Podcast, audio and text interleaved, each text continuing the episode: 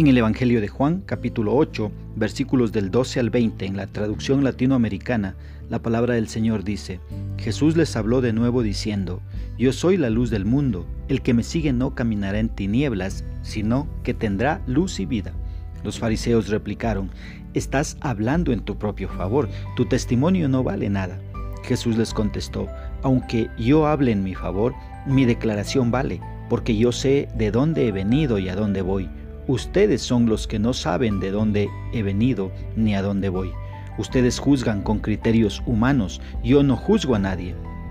Y si yo tuviera que juzgar, mi juicio sería válido, porque yo no estoy solo. El Padre que me envió está conmigo.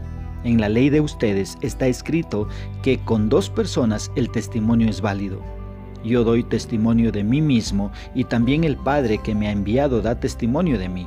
Le preguntaron, ¿dónde está tu Padre? Jesús les contestó, ustedes no me conocen a mí ni a mi Padre. Si me conocieran a mí, conocerían también a mi Padre.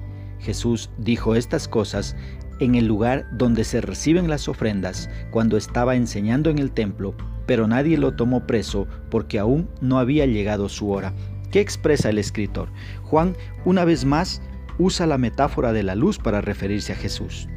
Jesús dijo que él es la luz del mundo y el que le siga no andará en tinieblas. Y es verdad que todo aquel que se acerca a Jesús y permite que su luz le alumbre, podrá verse tal como es, un vil pecador necesitado de un Salvador. Y el seguirle es hacerle Señor y Salvador, evitando así andar como ciegos y continuar pecando deliberadamente. La palabra seguir da la idea de alguien que se entrega por completo a la persona que sigue. Para Jesús no existen seguidores a medias.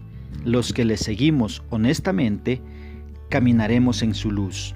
Y si tropezamos con el pecado, pues, pues vamos a confesar este pecado inmediatamente, porque no podemos ocultarlo. Cuando miras los versículos del 13 al 18, los fariseos pensaban que Jesús era un loco o era un mentiroso.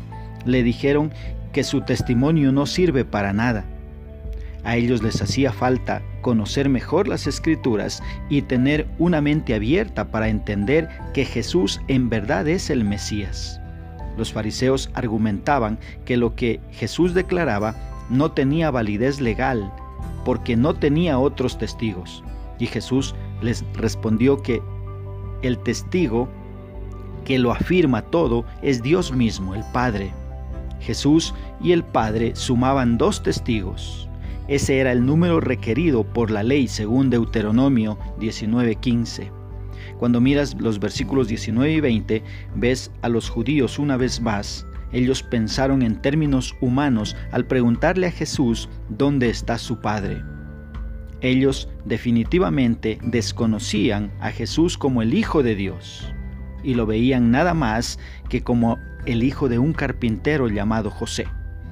Jesús está diciendo que su Padre es Dios y que está en el cielo, y que si le conocieran a Él, si lo reconocieran a Él como el Mesías, como el Hijo de Dios, también a su Padre lo conocerían.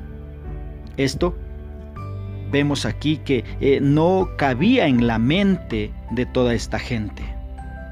Cuando miras el versículo 20, Juan nos da como detalle de que Jesús dijo todo esto, de que todo este acontecimiento ocurrió en el lugar donde se reciben las ofrendas cuando él estaba enseñando en el templo, y dice que nadie le tomó preso porque aún no había llegado su hora. ¿Saben? Dios el Padre había establecido hasta cuándo el Hijo estaría en la tierra para cumplir su propósito, así que nadie podía cambiar esos planes.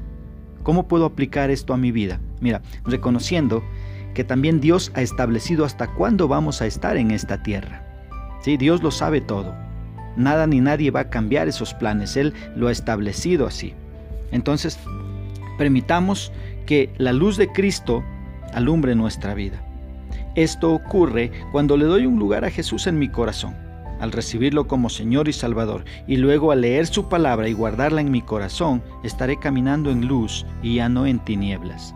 ¿Cómo más puedo aplicarlo a mi vida? Reconociendo que eh, el testimonio de Jesús es verdadero. La palabra de Dios es verdadera. Es palabra de Dios. Aquel que creó el universo es quien lo ha establecido. Y la palabra de Dios, la Biblia, es inspirada por Dios desde el Génesis hasta el Apocalipsis. Toda la palabra de Dios es inspirada por Dios. ¿sí? Ahora, ¿cómo más puedo aplicar a mi vida?